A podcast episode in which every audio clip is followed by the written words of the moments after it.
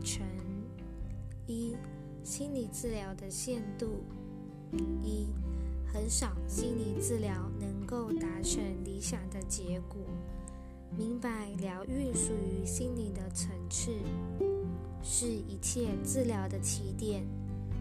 只有相信这一点的人，才会接受心理治疗。他们受益的程度也可能仅限于此，因为没有人能够学到他们还没有准备好接受的事。然而，接受的程度会逐渐改变的。只要治疗师和病患再往前推进一步，新的需求将促使他们发展出新的关系。他们也许再度相聚，继续这一关系，深化这一关系。他们也可能分道扬镳，找到新的治疗关系。我敢保证，这对他们双方仍是一种进步。表面的停歇只是过渡现象，整体来讲，它仍然朝。着真相迈进。二、心理治疗本身没有创造的能力。小我心中常有个错误观念，以为心理治疗能带给他真实的转变，因此具有真正的创造力。这与我们先前所提的得救的幻象或最后的一梦是两回事。小我却以他们作为最后一道防线。小我一向以抵制的心态面对问题，他甚至把抵制诠释为一种进步与成长。这种诠释必会构成曲解，因它根本是一种自欺的幻觉。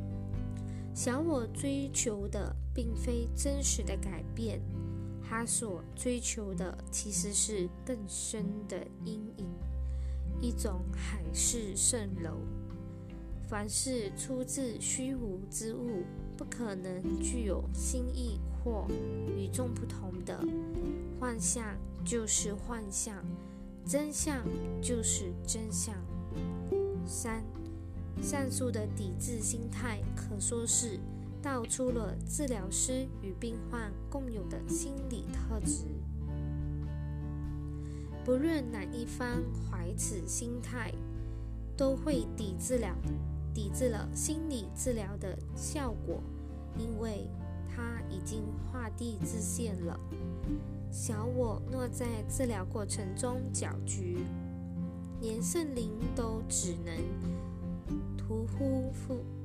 呼复复。但是他会等待，而他的耐心是无限的。他的目标一向坚贞不二，不论病患与治疗师如何为此分差分歧的目标找出妥协的办法，永远不可能完全调和一致的。除非双方能够结合于圣灵的目标之下，唯有如此，冲突才会消失。因为唯有如此，心中才会笃定下来。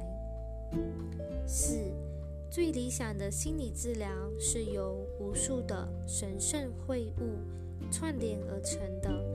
弟兄们，萍水相逢。彼此祝福，一起领受上主的平安。世上所有的病患，迟早都会经历这一神圣会晤的，因为只要来到这世界的人，哪一个不是有待治疗的病人？治疗师只是比较专业的上主之师罢了。他从教中不断学习。越资深的老师教的就越多，学的也越多。但不论他的心态达到哪一种境界，总会有与他心态相应的病患需要他的协助。那些人也只是消化得了他目前所能给的协助，直到他们双方的神智都恢复正常为止。